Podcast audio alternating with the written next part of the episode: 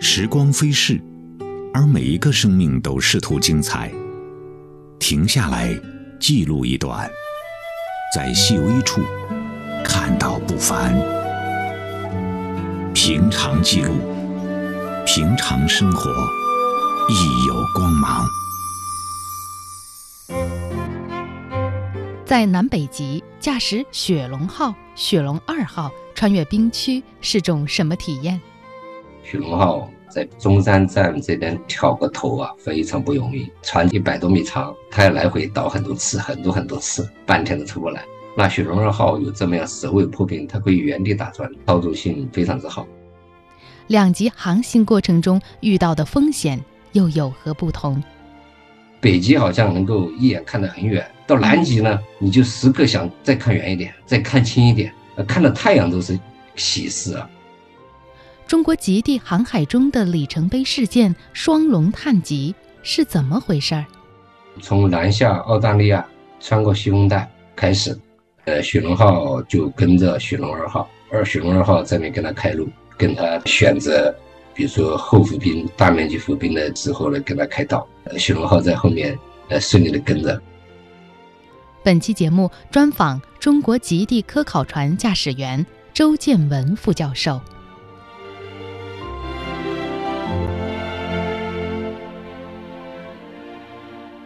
张老师您好，嗯，您好，您好，谢谢您接受我们的采访。那现在您的身份既是高校的副教授，也是大副。那所谓的大副，就是说是能够驾驶船舶的。一开始我就想让您做个选择题啊，您是更喜欢在学校里面当老师来教导学生呢，还是喜欢出海去驾驶船舶呢？其实二者不矛盾的，两个是相辅相成的了。然后我们教学嘛，我们这个专业的特色就这样子，一直跟外面的一线先进传播技术、航海技术啊接触，然后带回教室。另一方面呢，呃，出海呢也是有利于我们自己自身的一些，呃，不管是教学啊、科研呐、行业需求啊，都都是相互支持的。所以我说不矛盾。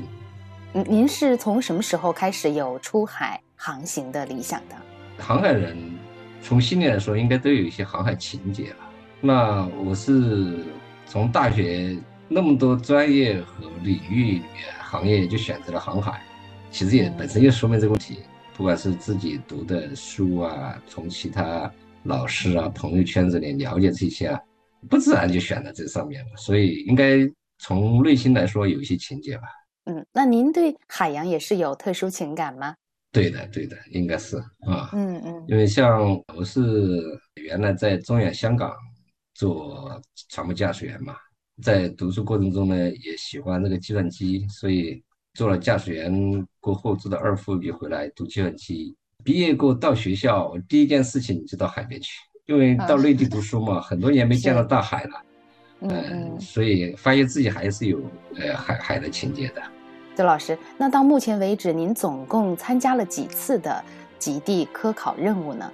嗯，三次。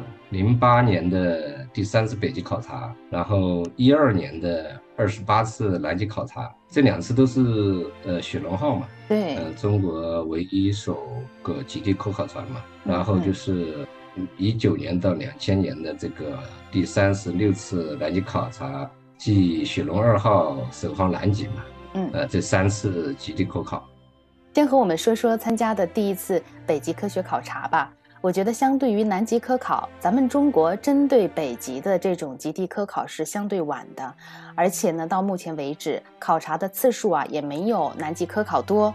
您是在什么背景下参加了零八年的那次极地航行呢？不是零六年到吉林大学来报道的吗？然后零七年下半年去出海商船上去做驾驶员，零八年回来过后呢，呃，没多久就收到学校说要不要去北极去看一下。当然这是非常非常激动人心的事了，因为对我们航海人来说，南北纬这个商业航线我们都走遍了。因为我在原来香港也做了好多年嘛，呃，世界上的主要港口也去了一下，然后就剩下两极没有去，收到这样的去极地科考的这个任务，其实还是蛮激动的。所以呃，收到这个呃从商船上回来没多久，就接到这个任务去上海报道嘛。上海这边呢是雪龙号的一个基地码头。这个码头上去报道的时候，上去一看，因为刚从商船上回来，是国际航线嘛，啊，那个船上呢也比较这种管理啊，国外的一些港口国监督啊，船公司的一些质量管理些都比较严的嘛。想想这个我们国家的这些应该是也是一样，所以上去还是自信满满的了。所以上去接到第一件事情，我一上去接到任务啊，就是说要试航。雪龙号刚这个重新建了完嘛，重建完，然后要试航，然后呢试航完要接着去准备第三次北极考察，那这个就涉及到两个方面的准备。那上去给我的任务就是二副的这个业务嘛，那这块儿所有的航线图书资料、电子海图、纸海图等等，通通要去准备。这上面呢，原来可能不管是他们的业务啊，可能是其他原因，然后。一个这个要全面去梳理嘛，所以这上去从六月份应该是零八年六月份，呃六月中旬左右上去，啊一方面准做准备试航，一方面准做准备这个北极的航线啊，所有的图书资料、海图，然后仪器、呃电子海图等等的更新，所以蛮充实的那段时间。然后到七月份就是从呃厦门试航回来。然后从上海出发去北极，途经日本海、中国海峡，然后北太平洋，中间呢经过美国的罗姆港，呃，去补给了一次。呃，中间上设备，还有国外一些科学家嘛，从美国的这个罗姆港上下，然后再穿越百里海峡到我们加拿大盆地，呃，去科考嘛。然后冲击北极点八十六度，呃，当时没到，到八十五度二十多分吧，然后再原路返回，大概前后七十多天，呃，九月二十多号就返航了。那与商船相比，驾驶雪龙号在北极航行的感受是什么？风险又是什么？嗯，不一样的那是冰区航行，应该是有两大方面吧。第一个方面就是冰区航行这种，呃，船。嗯，我们的中国雪雪龙号在北极那种冰区航行，如何去安全的避开各种看起来是一马平川的这种冰，实际上有很多坑的这种去航行。因为毕竟我们是在商业航线上去航行啊，没有见过这么多这种冰况嘛。呃，偶尔能够在一些比如说乌克兰呐，呃，北方的一些港口能见到那些。呃，远海的冰，但是完全不一样。那这里面就是很大一个区别了。嗯，因为雪龙号它自己是抗冰船，然后如何绕开冰区中各种冰级啊，然后多年冰啊，呃，冰山是很少见到，在加拿大这边盆地是很少见到的。所以说，北极的冰这边就是一马平川的冰，嗯，浮冰。然后另外一个方面就是，嗯，雪龙上进行的各种科考。包括清水中的档案调查、冰区的采样，啊，各种科考设备的一些使用，协助他们去到站点，然后操纵船舶，协助他们去对冰的采样、海的采样、冰站上作业，这是两个很大的区别。像您所说的这个冰区航行、科考作业，这是雪龙号这样的极地科考船的基本任务。您呢是既参加过北极的科考，也在南极航行过。那么，北极和南极作为地球的两极，在您的观察中，它们自然景观的差别在哪里呢？北极这边呢，如果用通俗的话来讲呢，看似是一马平川的白茫茫一片冰海冰；南极呢，那就好像嗯这个丘陵中航行一样，这种丘陵冰山。北极呢没有。尤其是北太平洋上去，北临海峡这边是没有冰山的，冰山在北大西洋那边啊。对于南极这边，冰山就非常普遍，啊，各种各样冰山。嗯，想象一下，北方的，呃，对于北极的这边，看似一马平川的这种冰山航行，里面的各种呃危险呢，或者是说这种潜在的隐患呢，那就是冰脊，一不小心就撞到冰脊上，船呃行驶不动。另一方面呢，可能遇到厚的冰，那一下。路就断了，所以很很容易让人前面比如说开阔了一个 U 型的一个范围啊，一个是能见度或者是说这个视距不到，你看不见两边有冰，直接朝边边跑，跑到 U 型底上了，才发现前面走不动，然后再折回来。北方呢，北极呢，就是存在这种，应该是说会导航的这种可能存在吧。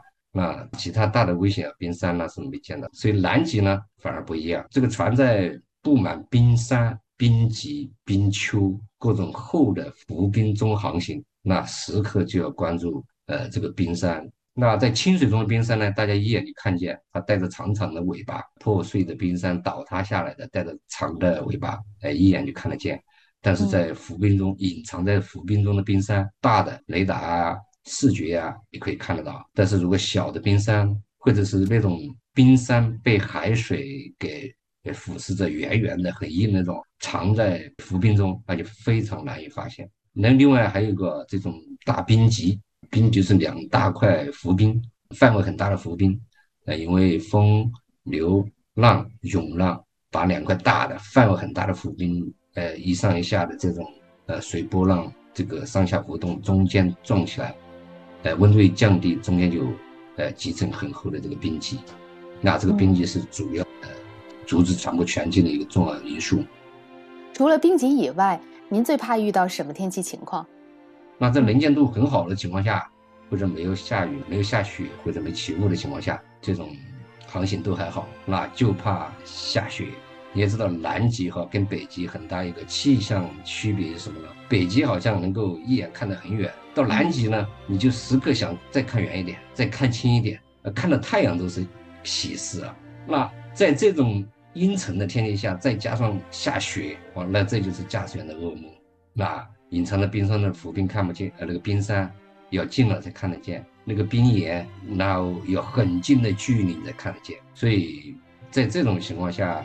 呃，南极这种海冰气象条件下航行，你四个小时下来，呃，坐的回到房间一休息，那就被瘫了。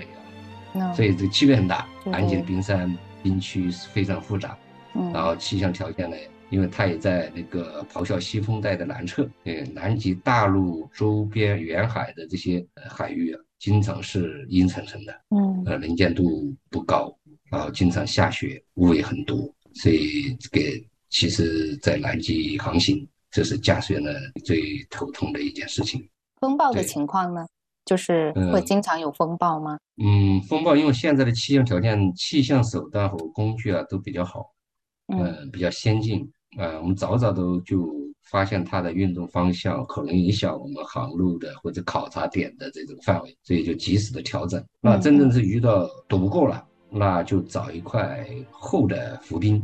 呃，把船呢，呃，插到这个浮冰上，这个船，呃，就不会动作有横摇啊，或者是说这跟周边的这个冰撞的不严重，那就等着这个风暴过去。嗯，一般是这样子处理的。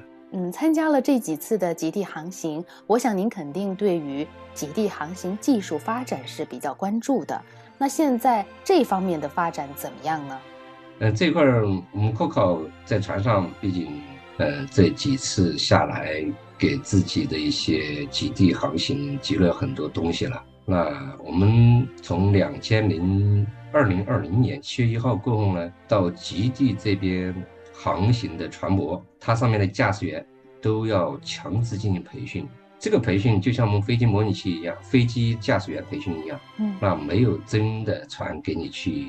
培训那需要一套模拟器，那我们这个团队呢一直在开发这个模拟器，所以呃，一个是出于我们要呃提供这样一个培训平台，呃，培训模拟器，第二个方面呢，呃，是要实际的了解的需求，你才能去开发，所以呃，一直有跟船上这些一线的驾驶员还有他们的专业船长跟他们对接，经常跟他们咨询一些事情，呃，包括同区的上海市大学一些老师。也跟他们多交流，呃，某一方面的需求啊，呃，这方面的技术问题了，嗯，然后包括跟赵艳平船长啊、王延忠船长啊，还有我们徐德大副，他们都有这样经常的联系。四季更迭里，发现时间的趣味；海浪奔流中，思索世间的无常。那些流传已久的故事。那些岁月沉淀的风物，那些凡尘修行的你我，有红毛般轻盈的喜，也有浓墨重彩的乐。平常记录，心中有爱，万物皆灵。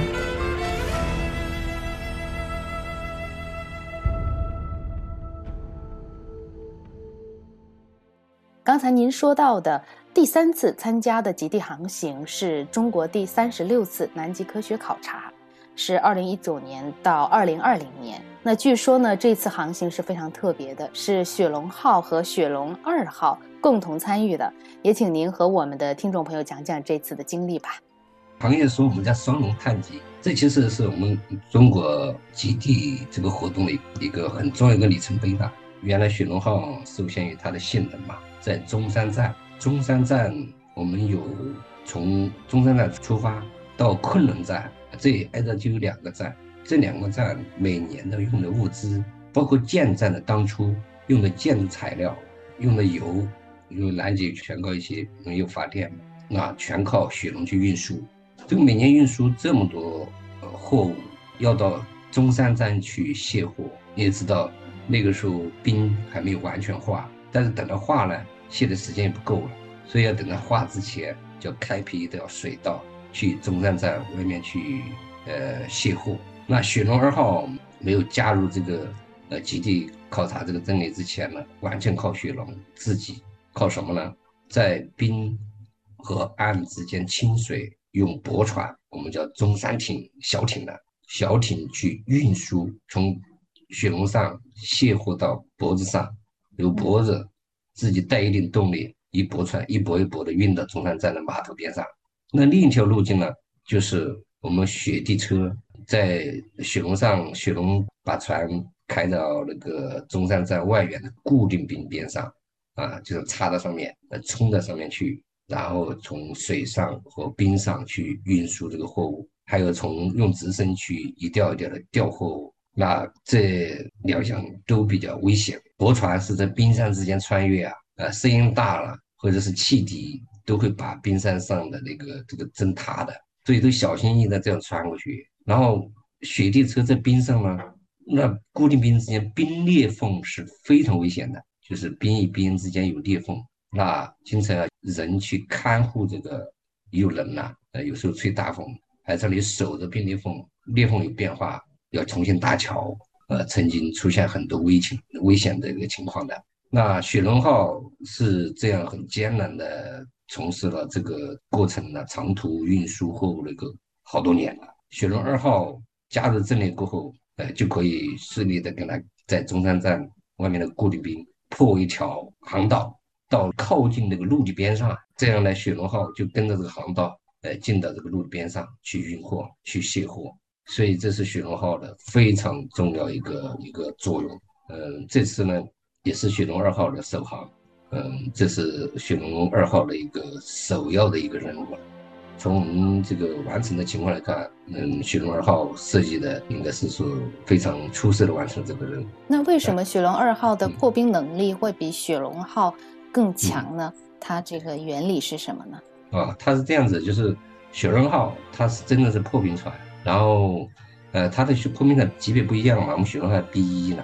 那设计当初就是要做雪龙二号做，因为也是设计是我们中国，呃，和就是制造这块儿啊，中国雪龙二号是完全我们自主呃建造的嘛。嗯。啊，很重要一个特点就是它的首尾可以破冰，首尾可可以破冰。雪龙号不行，雪龙号它现在在那个固定冰上。呃，固定冰里面去打一米五、一米一米五以上这样的冰很多，当然有中间又有冰脊，冰山之间还藏着有一些这些冰脊要去破冰，那雪龙号那是没法去破过去的，所以每次它靠得很远，一个是动力加强嘛，嗯，就说后面它这种呃设计了一个增加了一套吊舱双吊舱，原来是螺旋桨，现在是改成吊舱，然后还有侧推器，一个这个。动力非常强，所以，呃，从就是两套三百六十度全回转的吊舱，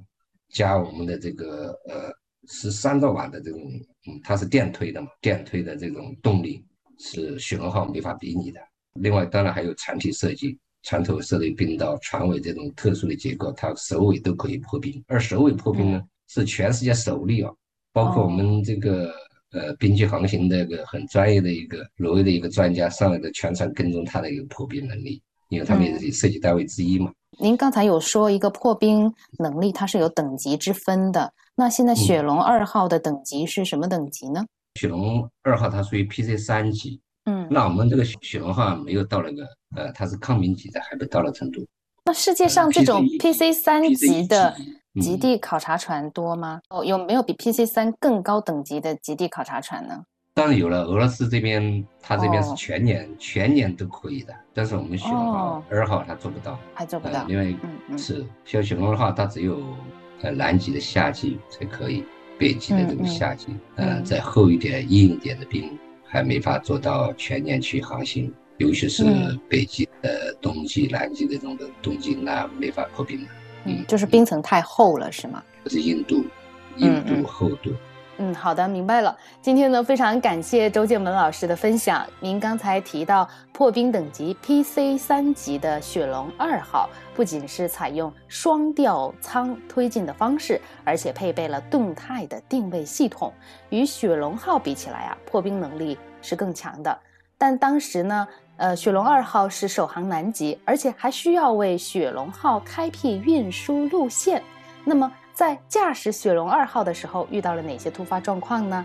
时间的关系，明天我们再请您来聊一聊。好的，今天的节目呢就是这样，感谢各位听众朋友的收听，感谢周老师，我是焦娜，再会。